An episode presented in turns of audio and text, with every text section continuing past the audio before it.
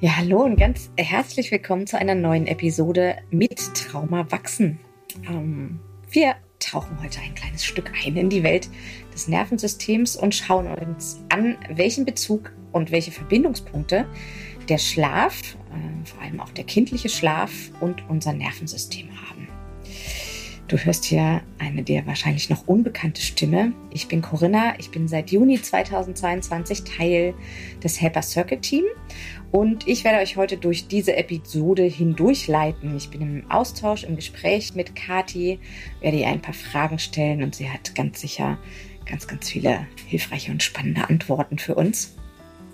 Kathi hat vor ein paar Tagen auf ihrem Instagram-Kanal eine Umfrage zu diesem Thema gemacht, zum Thema Schlaf und wollte gerne von den Teilnehmenden wissen, welche Herausforderungen sie mit ihrem eigenen Schlaf haben, welche Herausforderungen sie mit dem Schlaf ihrer Kinder haben ähm, und welche Sätze ihnen in diesem Zusammenhang schon mal herausgerutscht sind. Was war da ganz hilfreich, was war vielleicht eher nicht so hilfreich.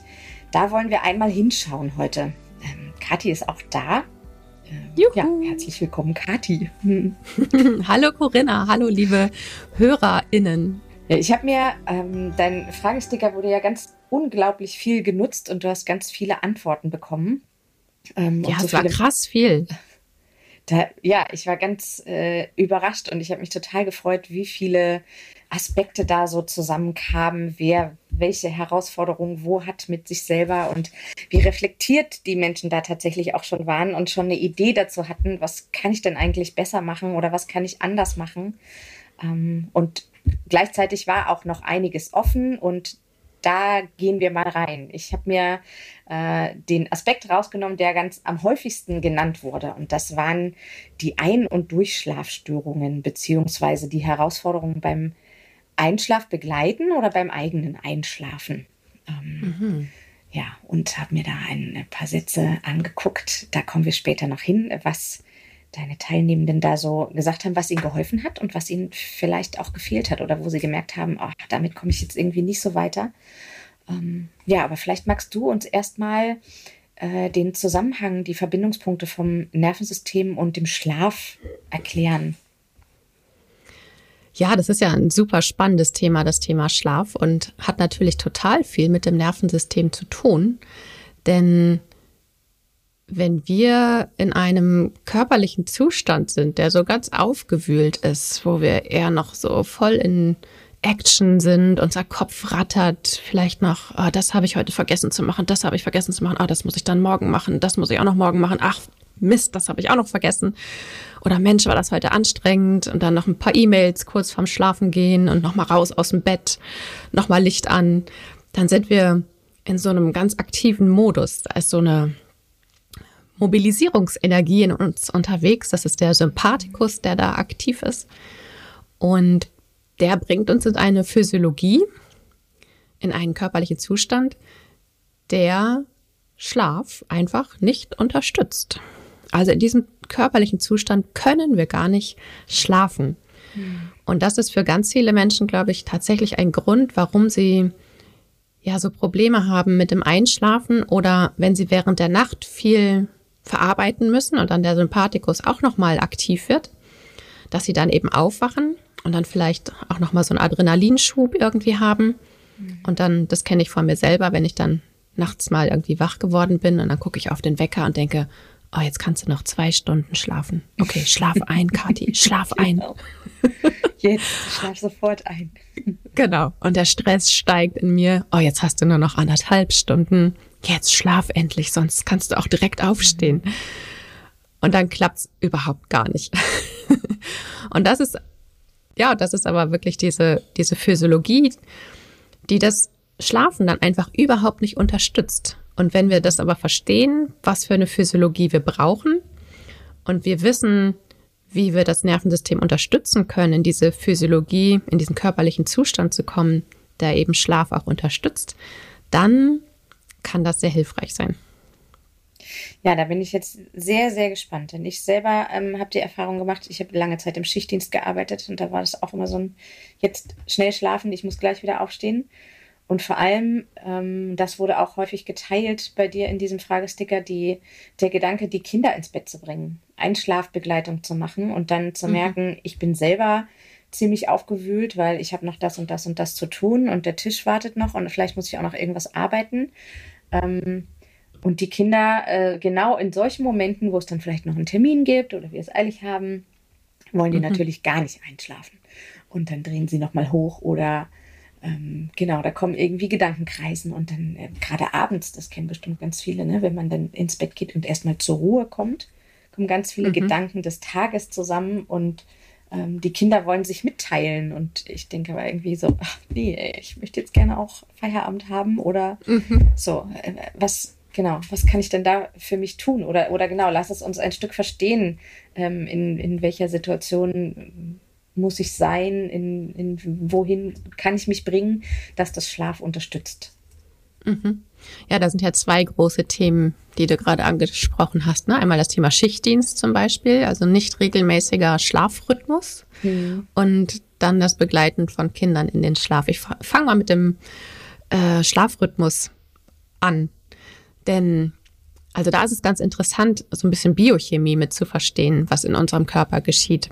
Wenn wir mit dem Tageslicht aufwachen, dann ist natürlicherweise unser Cortisolspiegel relativ hoch.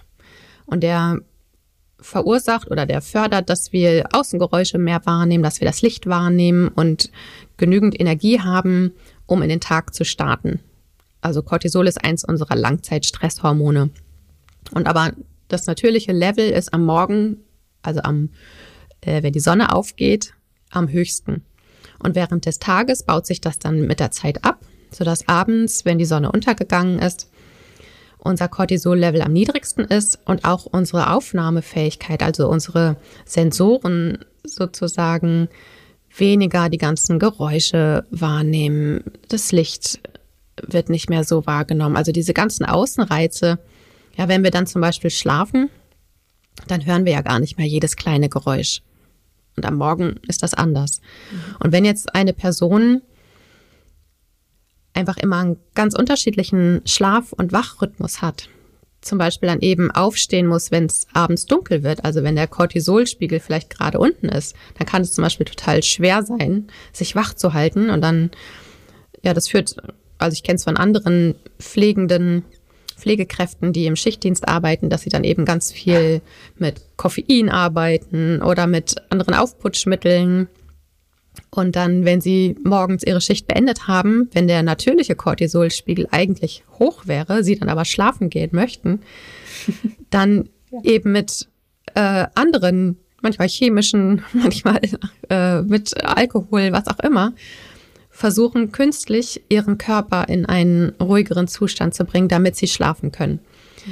Und das ist natürlich eine totale Herausforderung für den Körper. Also das machen natürlich nicht alle im Schichtdienst, aber ich sehe auf jeden Fall den Grund, warum es so häufig geschieht, mhm. weil es wirklich eine totale Herausforderung für den Körper ist, sich umzustellen und gegen, gegen die Biochemie an dieser Stelle zu arbeiten. Ja, und das eine ist die Biochemie und das andere auch gleichzeitig das, was du vorhin angesprochen hast, was ich selber häufig auch gespürt habe, dann der Stress im Kopf, ne? dass ich da mhm. mich wirklich nochmal in so eine Spirale reinbringe von zum Beispiel im Schichtdienst, ich komme nach dem Spätdienst nach Hause und ich muss zum Frühdienst wieder aufstehen, also 5 Uhr so. Ich habe jetzt mhm. ab jetzt sechs Stunden Zeit. Das kommt dann noch oben drauf, ne? dass man äh, mhm. da, äh, dass der Geist gar nicht wirklich zur Ruhe kommt.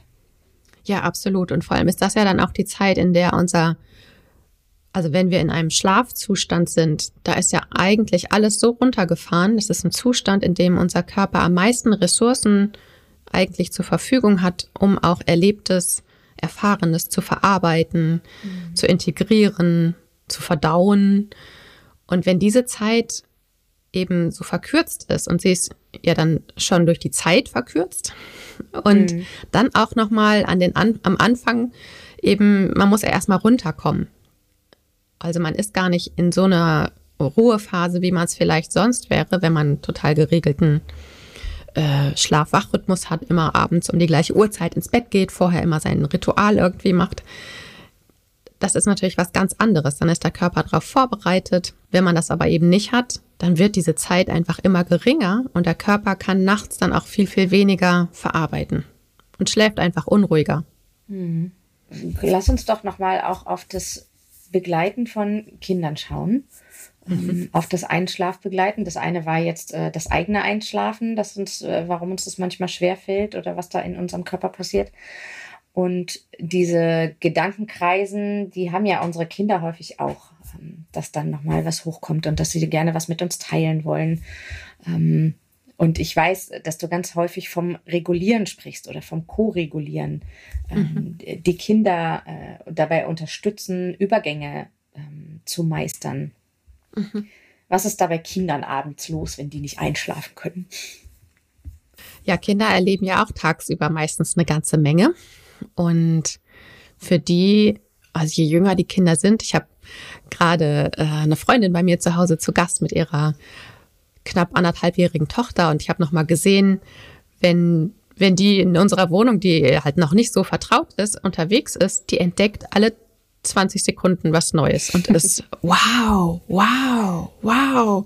Oh, da ist ein Stuhl und an dem kann man irgendwie Geräusche machen und ah, da kann man hochklettern und ah, da gibt's eine Rassel, ah, da gibt's dieses, ah, da gibt's jenes. Also das ist so, als ne, wären wir auch den ganzen Tag unterwegs und würden neue Dinge entdecken. Natürlich ist für uns der Stuhl, der steht einfach schon seit zehn Jahren an der Stelle, der ist für mich jetzt nicht mehr so neu. Ja.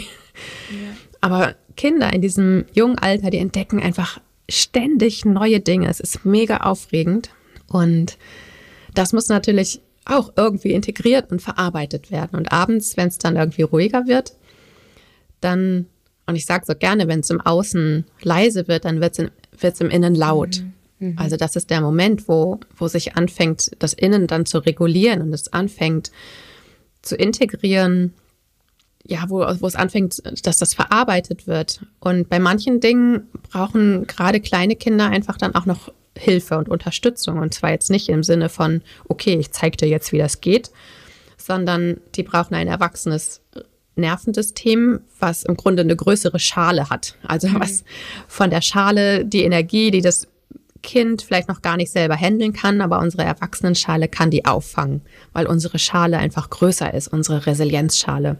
Da habe ich in, den, in der letzten Folge, und es gibt auch noch eine Podcast-Folge, noch eine Episode, wo ich speziell zum Thema Resilienz gesprochen habe.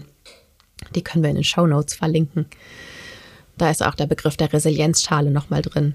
Also wir Erwachsenen, wir können mit unserer Resilienzschale das Kind unterstützen, das zu verarbeiten oder die Menge, die da so an Aktivierung, an ja auch schönem Stress irgendwie vorhanden ist, dass das gehalten werden kann. Mhm. Und Koregulation bedeutet in dem, in dem Moment, dass sich das kindliche Nervensystem am anderen Nervensystem, jetzt in dem Fall am erwachsenen Nervensystem, orientieren kann und merken kann, ah, ich bin hier aufgeregt und da ist hier war jemand ganz ruhig.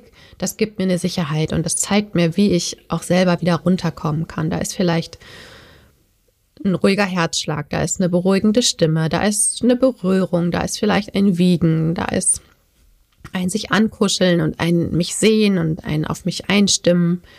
Und so lernt das kindliche Nervensystem überhaupt die, ähm, ja, die, die neurobiologische Vorgehensweise, wie es sich wieder beruhigen kann, auch aus so einem, aus so einem aktivierten Zustand.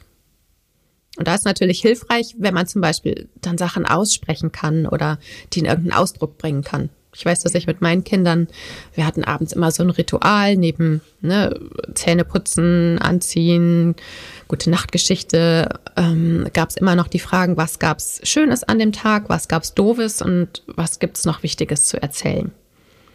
Mhm. Also das wirklich in so ein Ritual, dass es keine große Hemmschwelle geben muss, sondern und einfach jeden Tag so ein bisschen der Tag reflektiert werden kann und wenn es irgendwas gibt, was es noch zu erzählen gibt, dass man da ähm, ja das Kind einfach noch mal gut auffangen kann. Das heißt, das eine ist das äh, Vorleben, also wie du vorhin gesagt hast, wenn mein Nervensystem reguliert ist, dann überträgt sich das auch auf mein Kind.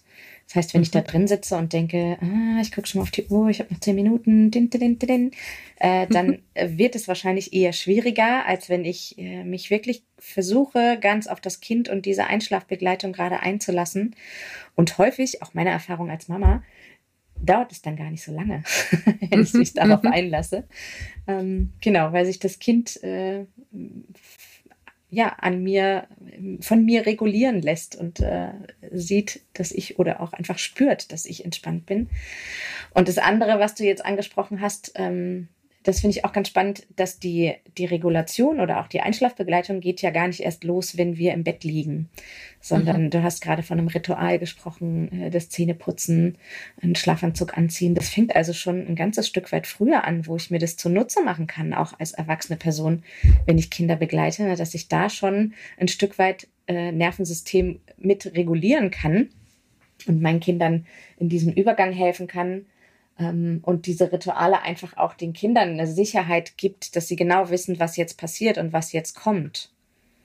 Genau. Und eigentlich fängt das schon noch viel früher an. Das läuft den ganzen Tag über schon. Also wenn wir, angenommen, wir erleben den ganzen Tag super krasse, aufregende Dinge und fangen erst abends an oder haben erst abends die Gelegenheit, dass sich unser Nervensystem regulieren kann, dann hat es natürlich echt total viel zu tun. Mhm. Und wenn wir aber über den Tag verteilt immer wieder schon Momente einbauen, wo Pausen sind, wo einfach das Nervensystem seinen Job machen kann und sich regulieren kann, dann haben wir es abends viel, viel einfacher. Mhm. Wenn wir immer wieder Pausenzeiten einbauen, also ne, alleine beim Festbannen oder mittags, Mittagsschlaf zum Beispiel oder eine Mittagspause, es muss ja gar nicht immer ein Schlaf, Mittagsschlaf sein. Ähm, oder einfach mal, wir haben zu Hause zum Beispiel das Ritual gehabt, immer wenn jemand nach Hause kommt, haben wir uns erstmal alle auf dem Sofa getroffen und es gab so einen kurzen Moment des Andockens. Ja. Und also da kann man den Tag über immer schon ein bisschen Vorarbeit leisten, sodass es abends einfacher ist. Und dann ist es natürlich, ich bin großer Fan von Ritualen und vielen Kindern hilft das, wenn es ritualisierte Abläufe gibt. Die haben eine Vorhersehbarkeit. Und dann gibt es ja da schon keine Aufregung, kein, ah, was kommt denn jetzt als nächstes und können wir vielleicht doch noch einen Film gucken? Mhm, manchmal ja. ja. manchmal nein. Und wenn es aber ganz klar ist, nee, abends zur Abendroutine gibt es keinen Film oder keine Medienzeit oder was auch immer, dann können wir uns auch diese Diskussion unter Umständen sparen. Und sicherlich gibt es Situationen, wo wir Ausnahmen machen.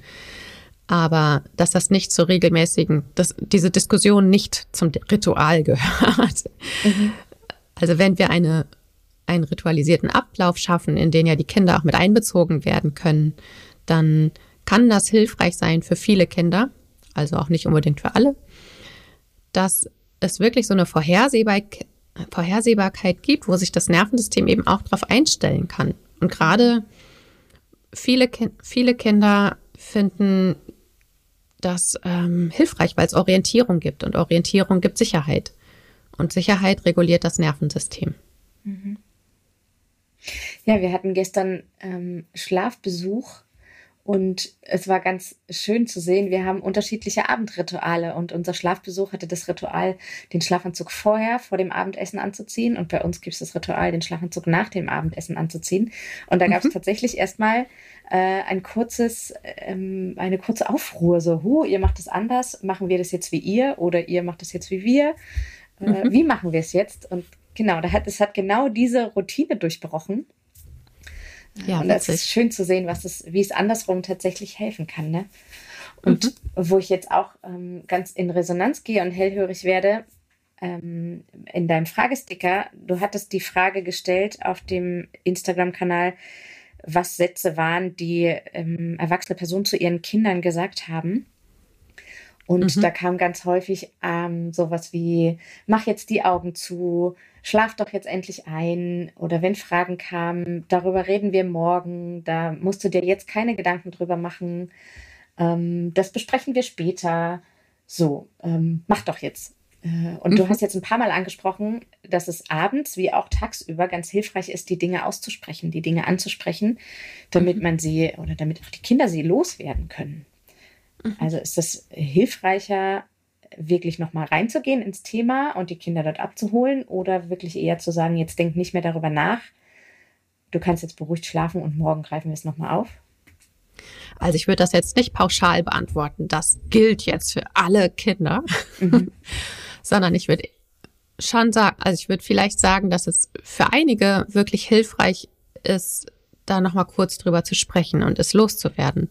Und für andere mag es auch hilfreich sein, das vielleicht einfach zu parken. Also vielleicht, also sich ernst genommen zu fühlen mit dem Thema. Aber wenn die erwachsene Begleitperson zum Beispiel selber gerade am Limit ist und es vielleicht einfach wirklich nicht passt, dann kann man, also ich habe bei mir in der Praxis zum Beispiel, ich habe so eine ähm, Truhe und manchmal parken Klienten, Klientinnen dort ihre Themen bis zur nächsten Stunde. Mhm. Oder wenn es zu viele Themen für eine Stunde sind, dann parken wir die dort manchmal.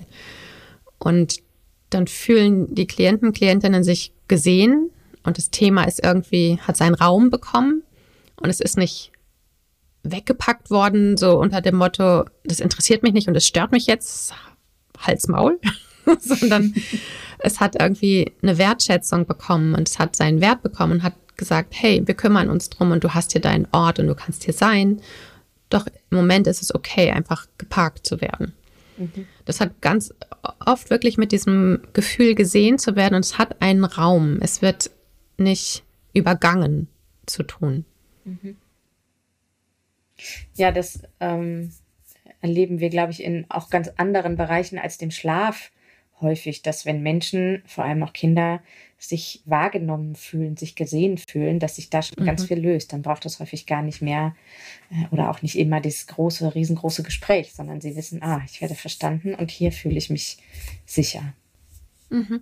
Genau, manchmal, also ich kenne zum Beispiel äh, mindestens ein Kind, was in meinem Haushalt liegt was manchmal gar nicht so gerne über Dinge geredet hat. Und es mhm. war aber einfach spürbar, dass vielleicht irgendwie was war. Und dann konnte ich ja auch irgendwie, hm, es fühlt sich an, als wärst du irgendwie traurig oder als wäre irgendwas Doofes in der Schule oder in der Kita oder was auch immer wo gewesen. Ähm, magst du einfach, magst du erzählen? Nö, will ich nicht. Magst du da mit einfach mal kurz in den Arm genommen werden? Und das war meistens okay. Mhm. Und es ist okay, dass es gerade so ist, wie es ist, vielleicht, ne? Aber dass es irgendwie ein bisschen eingebettet wird. Und manchmal war es auch, nee, das ist okay, dass das gerade so ist. Ja. Und manchmal war eine Umarmung gut. Aber einfach nochmal dieser kurze Check. Ich sehe dich damit. Ja. Und ich bin da, wenn du mich brauchst. Ich stülp dir nichts über, was du nicht willst oder nicht brauchst gerade. Ich schreibe dir deine, äh, spreche dir deine Kompetenz nicht ab, auch Dinge alleine regeln zu können. Und manchmal ist es einfach gut, ach komm, ich leg mich da noch neben dich und dann halte ich einfach deine Hand, wenn du magst. Ja, da würde ich gerne noch mal ein kleines bisschen tiefer gerade reingucken. Ähm, mhm. Also wenn mein Kind neben mir liegt und am Zappeln und am Wursteln ist und dann sprudeln die Gedanken und dann sprudeln die Worte oder sie sprudeln eben nicht und ich merke, es ist aber ganz viel los in meinem Kind. Was kann ich tun als erwachsene Person, beziehungsweise auch, äh, was kann ich sagen, ähm, um mein Kind zu begleiten? Mhm.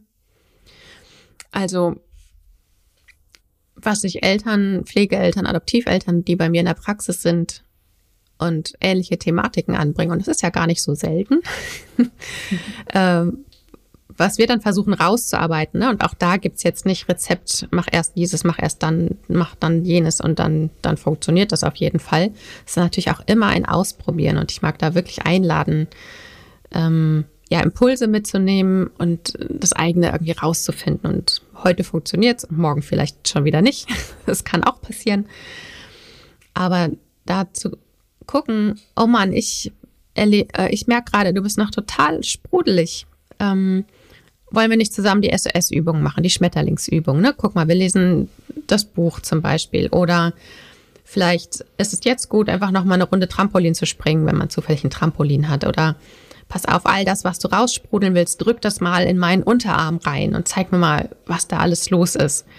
Ohne es, ne, nicht, es nicht verbal zu erzählen, sondern drück mir das einfach mal hier in den Arm rein und dann spür mir mal, was danach vielleicht anders ist.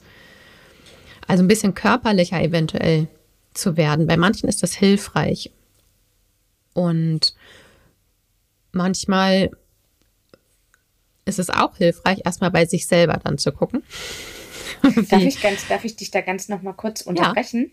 Ja. Äh, das körperlicher werden, da klingelt nämlich gerade bei mir, dass ich schon ein paar Mal auch von dir gehört habe, dass äh, Dinge, die wir fühlen, äh, dass mhm. das unser Gehirn viel, viel besser verarbeiten kann als Dinge, die wir sagen. Mhm. Ähm, also, dass da tatsächlich ja auch nochmal ein Fokus sein kann, ähm, zu der Familie oder zu der Situation, wo es passt, äh, noch weniger ins, wir erzählen uns vom Tag zu gehen, als tatsächlich, wir kommen hier im Bett an und wir spüren uns und können uns mhm. darüber regulieren, übers Kuscheln, übers Nahsein, übers äh, oder auch darüber ähm, eine Aufregung loswerden, übers Händedrücken zum Beispiel oder so. Genau, ist eine super, eine super Möglichkeit auch, also da gar nicht äh, übers Verbale zu gehen oder das Verbale mit dem Körper zu verbinden. Ne? Also wirklich, oh, ich habe gerade irgendwie eine Aufregung in mir und ist mein Herz pochert ganz dolle oder mir ist ganz warm oder meine Hände sind ganz kribbelig und wollen die ganze Zeit irgendwas tun oder meine Füße, eigentlich wollen die rumspringen.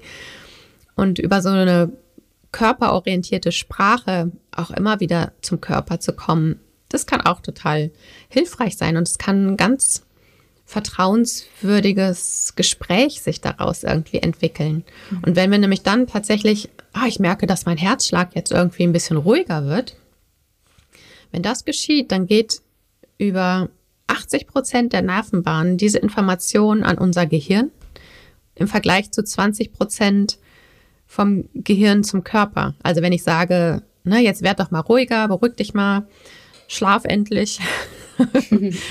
ähm, das läuft über 20 Prozent der Nervenbahnen. Und 80 Prozent der Nervenbahnen sind aber dann zum Beispiel ne, Herzschlag. Und wenn da jetzt jemand kommt und sagt oder denkt, jetzt schlaf mal, dann ist das viel weniger kraftvoll als die Körperreaktion. Dann denkt sich das Gesamtsystem, naja, der Herzschlag sagt, hier ist überhaupt nichts mit Schlafen. da ist der Gedanke, ja, der hat natürlich auch irgendwie einen Einfluss, aber eben nur 20 Prozent im Vergleich zu 80 Prozent. Und daher ist das Gehen über den Körper oder kann das einfach viel, viel hilfreicher, viel leichter manchmal sein. Mhm. Da setzen ja genau die SOS-Übungen zum Beispiel an, dass sie den Körper dort abholen, wo er gerade ist. Also ich mag diesen Spruch eigentlich überhaupt gar nicht, aber er trifft einfach so oft zu. Ähm, das Nervensystem dort abzuholen, wo es gerade ist. Wenn es aufgeregt ist, machen wir die ersten SOS-Übungen, ne? die Schmetterlingsumarmung und umarmen uns selber, schauen uns um uns hellen, alle schönen Dinge. Das sind relativ grobe Sachen, die man gut machen kann, wenn man auch gar nicht so richtig im Kontakt mit sich ist. Mhm. Und dann geht's aber immer weiter runter, immer feiner, immer leiser und immer mehr Richtung Körpergefühl, was dann aber auch erst möglich ist, wenn das System, wenn das Nervensystem ein bisschen regulierter, ein bisschen ruhiger geworden ist. Mhm. Ja, und das ist eine super Überleitung zu dem, was du gerade gesagt hast. Also mhm. wenn ich äh, über die körperliche Berührung gehen kann, ähm, du hast gerade angesetzt dazu zu sagen, du schaust auch bei dir, ähm, mhm. was, was habe ich denn mit dem kindlichen Schlaf zu tun? Mhm. Ja, eine ganze Menge. also da kann ich auch wieder aus meiner eigenen Erfahrung natürlich auch jede Menge mitteilen. Ne? Ich habe äh, sehr viele Jahre jeden Abend zwei Kinder ins Bett gebracht und das hat natürlich überhaupt nicht immer gut funktioniert. Es hat oft gut funktioniert, aber es gab auch diese Abende, die einfach überhaupt nicht funktioniert haben. Und das waren meistens die Abende, wo ich irgendwie die Zeit im Nacken hatte. Okay, die Küche sieht aus wie Sau. Oder ich muss noch irgendwas für die Arbeit erledigen. Ich habe morgen eine Vorlesung, die ich noch vorbereiten muss. Und meine Arbeitszeit hat halt ganz oft angefangen, wenn die Kinder im Bett waren. Oder auch ne, so dieses Gefühl, oh, mein Tag fängt jetzt erst an. Mein selbstbestimmter Teil des Tages, wo ich für niemanden mehr ansprechbar irgendwie bin. Und das hat mir selber oft irgendwie Druck gemacht. Und das macht, ne, ich, oh, ich will jetzt einfach auch hier raus. Und dann habe ich ganz oft neben dem Kind gelegen oder neben beiden Kindern und war eigentlich gar nicht mit ihnen im Kontakt, sondern ich war ganz viel mit mir selber beschäftigt. Ja. Und mein eigenes Nervensystem hat dung, dung, dung, dung gemacht. Und das merken die Kindernervensysteme so. sofort. Ganz genau. Und das hast du vorhin schon gesagt, ne? Wenn du dich dann kurz dem auch hingibst, sozusagen. Mhm. Es ist ja gar nicht so viel. Ich weiß gar nicht mehr, ob es in unserem Vorgespräch war oder jetzt gerade schon hier in der Aufzeichnung, als wir darüber geredet haben. Ähm, ja, man, es ist gar nicht lange, wo wir uns darauf einlassen müssen, sodass unser Nervensystem sich einfach auch in diesen Zustand begeben kann. was manchmal nicht so leicht ist, aber manchmal geht's ja doch. Und ich habe dann ganz oft gemerkt, dann bin ich mit eingeschlafen. Und zack, waren die Kinder auch eingeschlafen. Das war mhm. natürlich manchmal total ärgerlich, weil ich dann irgendwie um halb eins wieder aufgewacht bin und dachte, oh Mann, oh, ich muss noch für morgen noch die Vorlesung vorbereiten. Und dann wurde es eine Nachtschicht. Aber wahrscheinlich kennen das ja diverse ja. Menschen, die Kinder ins Bett bringen. Sowas gibt es dann halt. Aber ja, das Kind ist wahrscheinlich relativ schnell eingeschlafen. Ich habe mich dann so gerne auch meiner freien Zeit beraubt gefühlt. Und dann dachte mhm. ich oft, oh, jetzt liege ich hier und dann liege ich noch eine halbe Stunde und noch eine halbe Stunde und dann schleiche ich mich äh, auf allen Vieren raus. Ich habe auch gerne mal mh, hm, erwachsene Menschen belächelt, die was auch immer veranstalten, damit sie leise aus Kinderzimmern rauskommen. und seit ich selber Kinder habe, äh, kann ich es total gut nachvollziehen. Mhm. Kaum macht man die Tür zu, ding, sind sie wieder wach. Ja. Genau, ja, und wenn ich mich darauf einlassen kann und es, äh, ja, dann gibt es einfach Tage, da klappt es besser und Tage, da klappt es einfach nicht so gut. Da dürfen wir, glaube ich, auch echt milde mit uns selbst sein. Mhm. Mhm. Ich habe dann irgendwann angefangen, mir ähm, auf jeden Fall einen Wecker zu stellen. Und von dem also, Wecker ist das Kind nicht wieder wach geworden? Nee, genau. Also meine Kinder haben dann, wenn sie geschlafen haben, haben die super tief und fest geschlafen und sind dann selten wieder wach geworden also es gab ein Alter, wo sie eben auch beim Rausgehen oder wenn ich die Hand von der Brust genommen habe oder vom mhm. Bauch, ne, das ist sofort wieder wach. Also das gab es auch, aber es gab dann auch eine Zeit, wo sie eben tief und fest geschlafen, geschlafen haben. Und dann habe ich mir einen Wecker gestellt, von dem ich wieder wach werde, damit ich ähm, dann irgendwie noch was von meinem Abend, meinem Tag irgendwie mhm. habe. Mhm.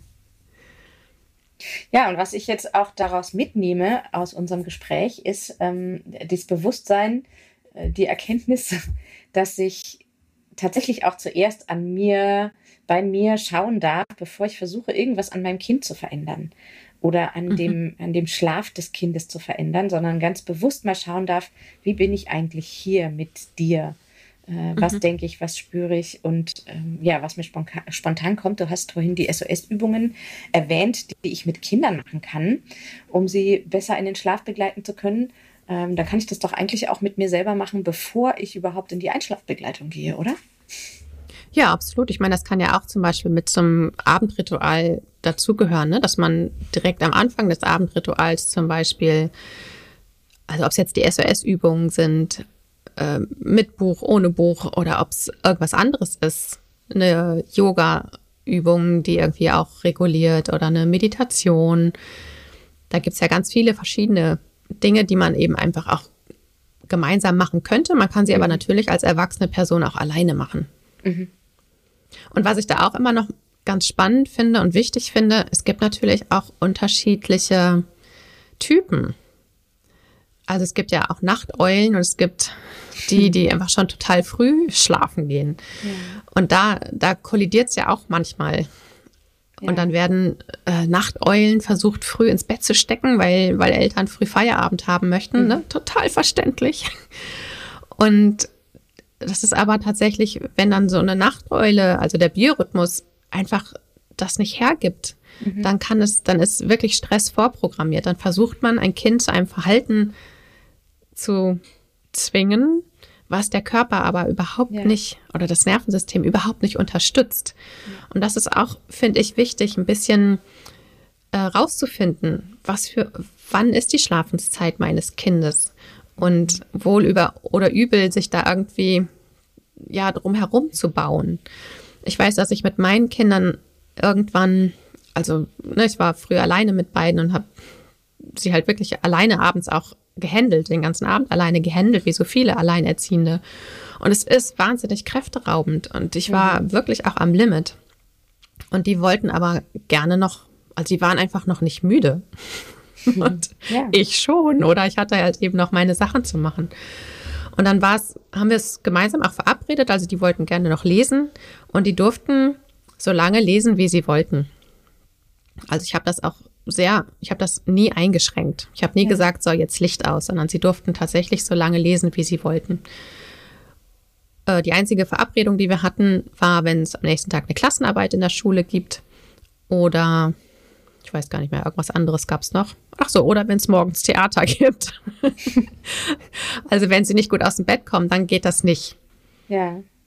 Und ähm, es war aber klar, dass ich ab der und der Uhrzeit habe ich Feierabend sozusagen. Mhm. Dann bin, dann können sie, ne, ich bringe sie vorher ins Bett und das ist meinetwegen um sieben Uhr vorbei oder um halb acht oder wann auch immer das war. Und dann können sie gerne für sich noch irgendwas machen, aber ich bin raus. Mhm. Und das hat bei uns jetzt zum Beispiel total gut geklappt. Das heißt nicht, dass das bei jeder Familie so klappen muss. Ja. Aber das war zum Beispiel wirklich was Hilfreiches für unser Familiensystem. Ja, und ähm, wenn diese Einschlafbegleitung kürzer ist, also es ist, dreht sich ja häufig auch um die Dauer der Begleitung. Ne? Also natürlich mhm. geht es auch um den Zeitpunkt. Äh, das, was ich aber auch rausgelesen habe bei dir, äh, bei den Antworten, ist, dass es lange dauert, bis die Kinder einschlafen und dass die Eltern irgendwann die Geduld verlieren, ähm, oder dass es ihnen einfach äh, zu viel Zeit ähm, dahin geht. Und das, was du sagst, so ich erlebe das gerade zu Hause, ich habe einen drei Monate alten Sohn und der geht eigentlich abends gerade äh, immer zu unterschiedlichen Zeiten ins Bett, weil ich mhm. irgendwie auch oft denke, jetzt wäre eigentlich Schlafenszeit für mich.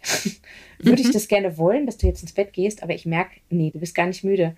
Und dann ziehe ich das meistens wirklich so lange hinaus, bis ich merke, er ist richtig müde und dann gehe ich ins Bett und dann schläft er innerhalb von zehn Minuten ein und ich denke, yes, nach zehn Minuten bin ich hier wieder raus aus dem Schlafzimmer. Ja. Äh, es macht so einen großen Unterschied. Und wenn ich weiß, das dauert nicht lange, kann ich mich auch nochmal deutlich besser darauf einlassen. Und da ja, macht absolut. das Alter ja keinen Unterschied, ne? Wo ich, ich habe gerade mhm. gedacht, es macht ja schon einen Unterschied, ob ich einen Säugling ins Bett begleite oder ein jugendliches Kind äh, oder einen jugendlichen Menschen oder ein Kind. Äh, ja, meine jugendlichen Kinder wollen nicht mehr. Tja. nee, Mama. Meine jugendlichen Kinder, die äh, lehnen dankend ab, wenn ich sie mhm. frage, ob sie von mir ins Bett mhm. gebracht werden möchten.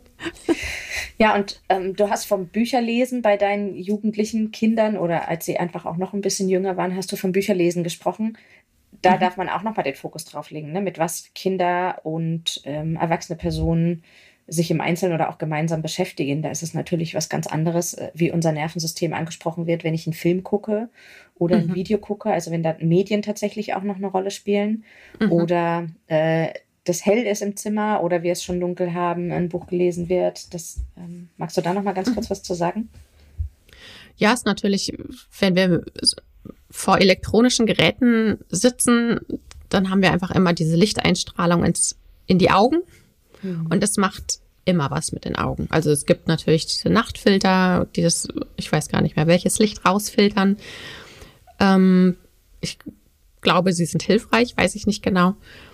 Und trotzdem ähm, ist unser Sichtfeld sehr eingeschränkt. Also gerade wenn wir auf ein Handy zum Beispiel schauen. Also bei meinen jugendlichen Kindern ist es sehr viel Handykonsum auch abends noch, dass sie Chats schreiben oder YouTube gucken oder was auch immer. Und dann ist, sind die Augenbewegungen sehr starr. Also sie sind sehr fokussiert auf einen kleinen Bewegungsspielraum sozusagen. Und das gibt auch wieder über diese 80 Prozent ähm, Informationsstrecke im Nervensystem, die Info ans, ans Gehirn, aha, unser Blick ist so fokussiert. Und das ist zum Beispiel auch der Fall, wenn wir einen Tiger beobachten, der uns bedroht. Mhm. Ja. ja. Das heißt, da kommt also ein Körperimpuls ans Gehirn. Wir sind, die Augen sind in einer Position, die, ähm, äh, wie heißt es? Alertness, die Bereitschaft. Alarmbereitschaft. Alarmbereitschaft irgendwie bedeutet. Das heißt, ne, der Körper bereitet sich vor, dass gleich der Löwe losspringt. Also natürlich ist es ein Handy und es ist nicht die Qualität und Intensität, wie wenn er jetzt ein echter Löwe wäre, aber ich hoffe, es wird deutlich, was, mhm. was im Nervensystem vor sich geht.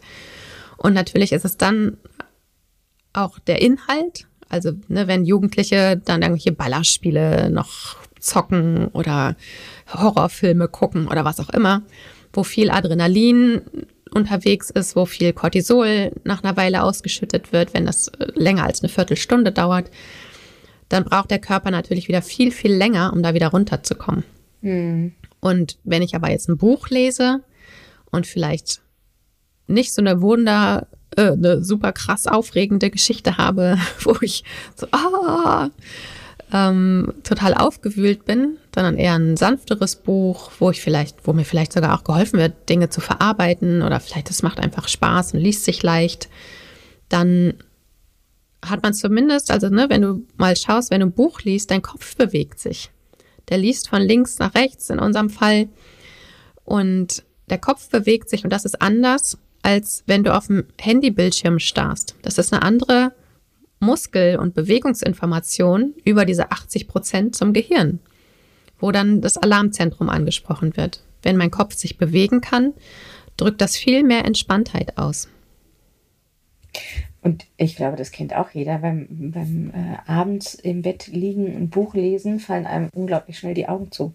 Mhm. Da ist man viel weniger aufgefordert, wirklich noch aufmerksam hinzugucken, was da gerade äh, vor einem auf dem Bildschirm läuft. Ja, vor allem kommt kein, also es kommt ja viel weniger Input. Bei einem mhm, ja. Bildschirm kriege ich ja Geschichte, Wörter und Bilder.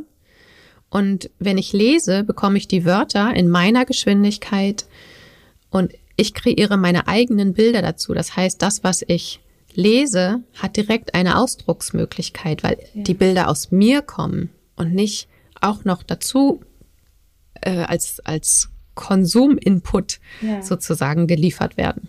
Ja. Das ist, glaube ich, auch nochmal ein ganz großer Unterschied. Klingt ein bisschen nach Reinigungsprozess. ja. Ja. Ach, Kathi, es ist ganz spannend und es macht mir viel Spaß, mich hier mit dir auszutauschen und ähm, ein bisschen was nach draußen geben zu können, dir zuzuhören. Und ich Voll schön, machen wir jetzt öfters, oder? Gefühl, genau, ich habe das Gefühl, wir könnten jetzt hier noch richtig lange weiterreden. Äh, wir machen das jetzt häufiger mit anderen Themen einfach noch, oder? Ja, machen wir. Ja, so schön. Finde ich super. ja, dann äh, ganz kurze Rückschau. Du hast uns die Verbindung vom Schlaf und äh, dem Nervensystem aufgezeigt. Wir haben einmal drauf geschaut, äh, was da eigentlich passiert, wenn wir abends ins Bett gehen mit unserem Nervensystem und ähm, was hilfreich und was vielleicht weniger hilfreich ist zum Einschlafen, wie erwachsene Personen sich selber und auch ihre Kinder ähm, in den Schlaf begleiten können und was sie vor allem auch für sich selbst tun können, wenn sie ihre Kinder in den Schlaf begleiten. Ähm, das ähm, war sehr spannend. Vielen, vielen Dank. Ja, vielen Dank, Corinna, dass du mich hier durch die Folge geleitet hast. Und ich hoffe, liebe Hörerin, lieber Hörer, du hattest auch viel Freude und hast einige hilfreiche Einblicke zum Thema Nervensystem und Schlaf für dich mit herausnehmen können. Egal ob für dich als erwachsene Person oder für dich in der Begleitung von Kindern. Mir hat es Spaß gemacht. Wir werden das jetzt öfters machen in dieser Form mit Corinna und das nächste Mal wird Dorina mich durch die Folge begleiten, ein bisschen Abwechslung hier reinbringen. Und ja, natürlich freuen wir uns wie immer, wenn du anderen von unserem Podcast erzählst, wenn du uns ein Sternchen oder besser fünf Sternchen ähm, bei den entsprechenden Podcast-Anbietern hinterlässt oder einen Kommentar oder auf Instagram uns folgst und dort deine Kommentare hinterlässt. Wir freuen uns auf Austausch. Ja, und wenn du selber mal ein Thema für den Podcast hast, dann schick uns das doch gerne an mittraumawachsen at helpercircle.de. Bis zur nächsten Folge. Tschüssi!